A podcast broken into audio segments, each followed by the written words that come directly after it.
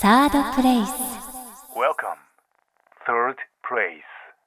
おはようございます。サードプレイススポーツプラネット。毎週火曜日はスポーツライターの金子達人がお届けしてまいります。えー、もうかれこれ3週間、2週間、プロ野球開幕してから経ちまして、まあまあ、どのチームも勝ったり負けたり、まあ、開幕ちょっとダッシュ仕掛けたね、ところもありましたけれども、まあまあ、想定内な感じに収まってきてるんじゃないかなという気もするプロ野球の序盤戦なんですけれども、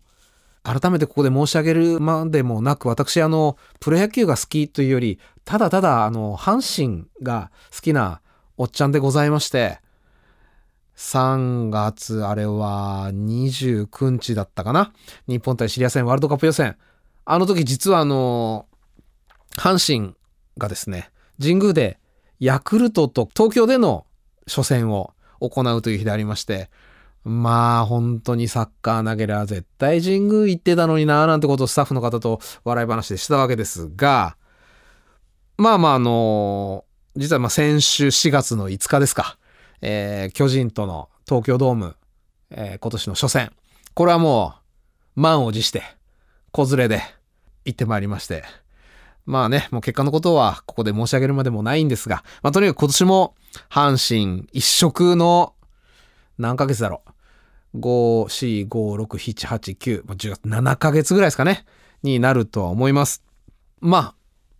それこそ黄金時代なんて永遠に来るはずがないと思っていた90年代、阪神にとって。ですら、毎年優勝予想をと言われると、阪神ですと。えー偉そうに能書きを垂れ。で、どれほど阪神の優勝に自信を持っているかという証として、まあ、あの、優勝ができなかったら頭丸めますよ。ということを毎年言いたれ。で、結果、あの、毎年、秋口になると必ずスキンヘッドっていう十何年間続きましてですね。まあ、おかげで、40代後半から50にかけてどんどんどんどん頭頂部が薄くなり、もう嫌でもこれはもう坊主にするしかないっていうことになった時にもですね、えー坊主にしても皆さん誰もこう違和感なく、あれ？また坊主にしたの？と。またやったのぐらいで皆さん了承してくださるので、まあ非常にあれも無駄ではなかったなと思う次第であります。ただまあ本当にその90年代を思うとですね、まあまあ本当に阪神も遠くに来たものだなと、強くなったものだなと。まあ冷静に考えるともう10年以上優勝からは遠ざかっているんですが、まあまああのクライマックスシリーズなるルールができたおかげで、日本シリーズには出場しましたし、B クラスになるとファンが怒る時代になってきたと。本当に悪夢の90年代、それから80年代なんていうのは、開幕戦、勝っただけで、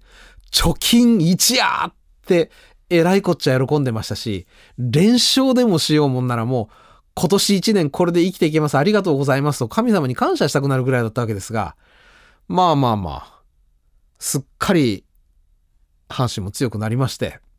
で、まあ、阪神球団がですね、そんなにこう賢くなったようには僕も正直思えなくてですね。で、実はこれやっぱりファンの意識が変わった。つまり、勝つ喜びを2003年、2005年と知ったことで、勝たないと許さんぞっていう、それまで、そうですね、読売巨人軍にしかなかった空気というものを、阪神もついにこう、まあその何パーセントか獲得することができたと。まあそうなると、東京ほどではないにせよ、まあ、京阪神、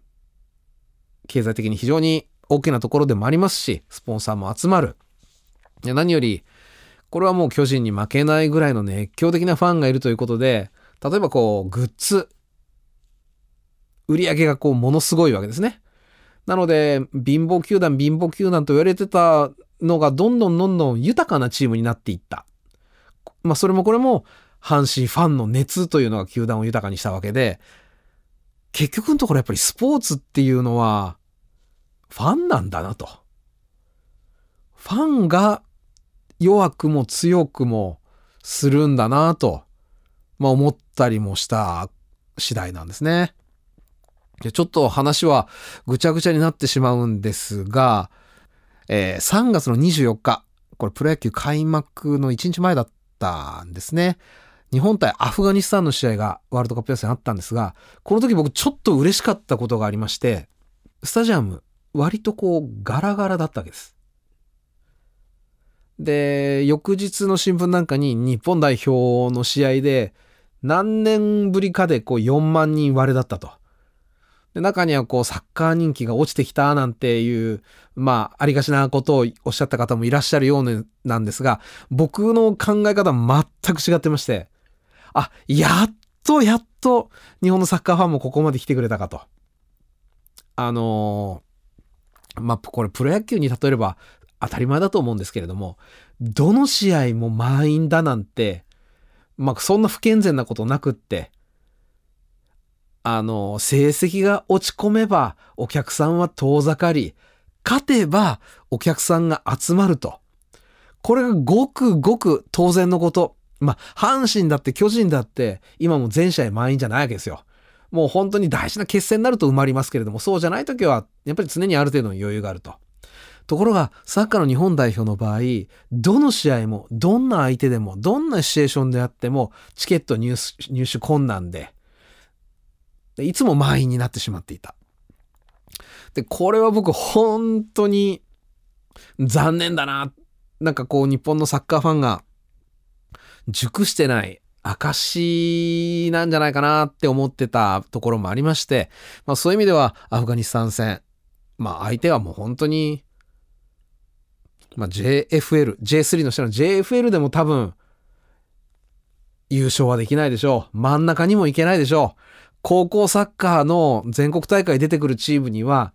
あそこより強いところ結構あるでしょう。まあ、それぐらいの相手。まあ、プロ野球に例えると、本当に、すごい失礼な言い方になりますけれども、日本対、そうね。まあ、モルジブとか、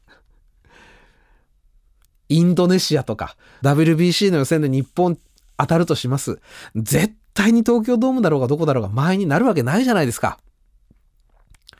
でも、サッカーファンは満員にしてあげちゃってた。そのことが僕は日本サッカー協会であったり、日本代表の選手たちを僕はものすごく甘やかしてしまったところもあったと思うんですね。まあそういう意味では、なんて言うんだろう。弱くなったら行かない。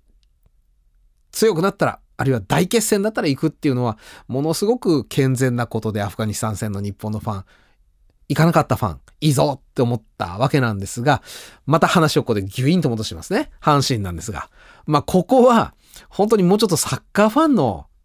温かさ、見習ったらいいんじゃないかなって思うぐらい、厳しめと言いますか。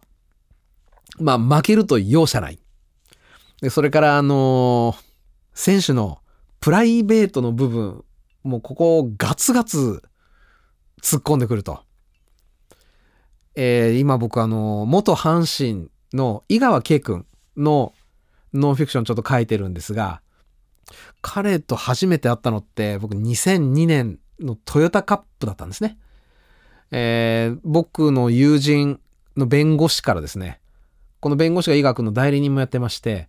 いや、井川圭が実はもうどうしてもサッカー好きで、トヨタカップ見に行きたいんだけど、チケット用意してくれませんか？おうおう、わかりました。じゃあ、スタジアムでチケット受け渡ししましょう。2002年、えー、阪神優勝するのは2003年ですから、まあ全くのブレイク前夜と言いますか。井川圭、東京ではほぼ、ほぼ誰も知らない。ましてサッカー場だと誰も知らない。ということで僕もスタジアムの入り口のコーヒーショップの前でなんていう待ち合わせをしたわけですが、なんとなんと、えー、東京都内で取材をしてから横浜国際で行われている、行われるトヨタカップの会場に向かったわけですが、首都高湾岸線でトラックが横転しまして、ピクリとも動かないと。で、キックオフは確か7時半だったと思うんですが、キックオフ7時半で、しかも僕、当日7時から解説という仕事も入っていたわけですが、えー、首都高がうんともすんとも動かない。確か、新宿のホテルを飛び出したのが4時で、まあどんなに混んでもまあ普通1時間から1時間半と思ったんですが、全く動かず、しかも降りられずで、えー、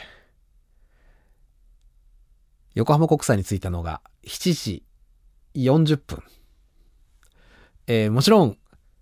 オンエアは始まっておりましたし、試合も始まっていた。で、もう一つ、井川圭を待たせっぱなし。まあ、誰もそれでも気づかなかったっていうんですが、まあ本当に40分ぐらい、僕も泣きそうになりながらスタジアム着きまして、で、も全力ダッシュで、もうヤニまみれの灰をヒーヒー言わせながら、会場前でポツンと立ちすくんでる185、6センチ以下 K にチケットを渡し、もう死ぬほど謝り、そのまま、えー、ラジオのブースまで行き、当時あの、アレックス・サントスがゲスト解説で来てたんですね。ところが、彼日本語をラジオで喋るにはちょっときついところで、僕がほとんど喋らなければいけないですねって話をしていたにもかかわらず、えー、前半40分ぐらいまで喋らせてしまい。まあまあ、つまり、何が言いたいかっていうと、井川圭君、それぐらい、あの、割と人目に対して無頓着だった時期が2002年だったわけですね。で、これ2006年、2005年に優勝した翌年の開幕戦。これ神宮だったと思うんですが、ちょうど桜の時期。で、じゃ試合が終わったら、その後、隅田川沿いで花見でもしようよっていう約束をしてまして、試合が終わって井川くんと、まあ、友達の新聞記者であったり、隅田川でちょっと花見をして、で、その後、当時僕、佃に住んでましたので、佃のマンション、佃って言ってもわかんないかな。あの、銀座からちょっと離れたところにある埋め立て地なんですけれども、そこのマンション住んだんで、伊賀くんとじゃあそこでうちで飯でも食おう。ということで、マンション行きました。エレベーターのボタンを押しました。来ました。乗りました。さあ、ドアが閉まろうかという時に、他の住人の方が、あ、すいませんって、タッタッタッタッタって入ってきたわけですね。その瞬間、伊賀家何をしたか。と後ろを振り向いて、乗り込んできた方に顔を見られないようにした。まあ、正直、当時、まあ、すっかり関西では有名になってました。東京ではそこまで井川圭の顔と名前を知ってる人がいたかどうかはわからないんですが、とにかく知らない人が来ると顔を見られないようにするっていう習性を2002年にはなかった井川圭は、もう2006年段階では身につけちゃったわけですね。まあ、これもある意味阪神ファンがやったことで、まあまあその重圧っていうのは、まあそれを割り切れたり、むしろ楽しめちゃう人っていうのもいるんでしょうが、まあそうでない人もいる。で、これは、ある意味本当にイタリアやスペインの熱狂的なサッカーファンと、まあ、全く同じ図式だなと。どんどんどんどん選手とファンの距離っていうのが、ヨーロッパも一時期からガーッと離れてったわけですね。で、それはある意味こうファンがそうしていった部分がありですね。なので、強くするのは間違いない。ファンの意識が。けれども、そこでプレーする選手にとっては、毒にもなることがあるのがファンなんだなっていうのを思い起こさせる阪神ファンの行情といいますか、私も含めてなんですけどね。で、開幕からここまで、金本監督がですね、阪神の若い選手っていうのを温かい目では見てるんですけれども、基本、褒めない。これがまた僕本当にうまいなと思いまして、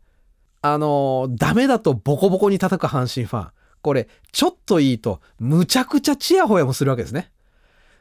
で、結果、選手を思いっきりスポイルして、寿命であったり、それから才能の伸びしろっていうのを大幅に縮小させてしまうという問題があるわけですが、そこを多分金本監督がものすごく意識してる。広島から来て、大した実力でもないのにチヤホヤされている選手っていうのを彼本当に見てますから、自分がこれぞと思った選手に関して言うと、まあまあメディアを通じては褒めないと。むしろいつかもうミスするからもうそれが大事なない時を、大事ではない時であることを祈るばかりですわみたいなことを言って、いじってこう話題にしてると。まあそういう意味では本当にうまいなと。まあ、すっかりあの、ナチュラルな坊主頭、スキンヘッドになってしまった私ですが、まあ今年も負けたら、優勝できなかったら、頭を反る覚悟でペナントレースを見守っていきたいと思います。ということで、今週もスポーツライター金子達人がお送りいたしました。サードプレイス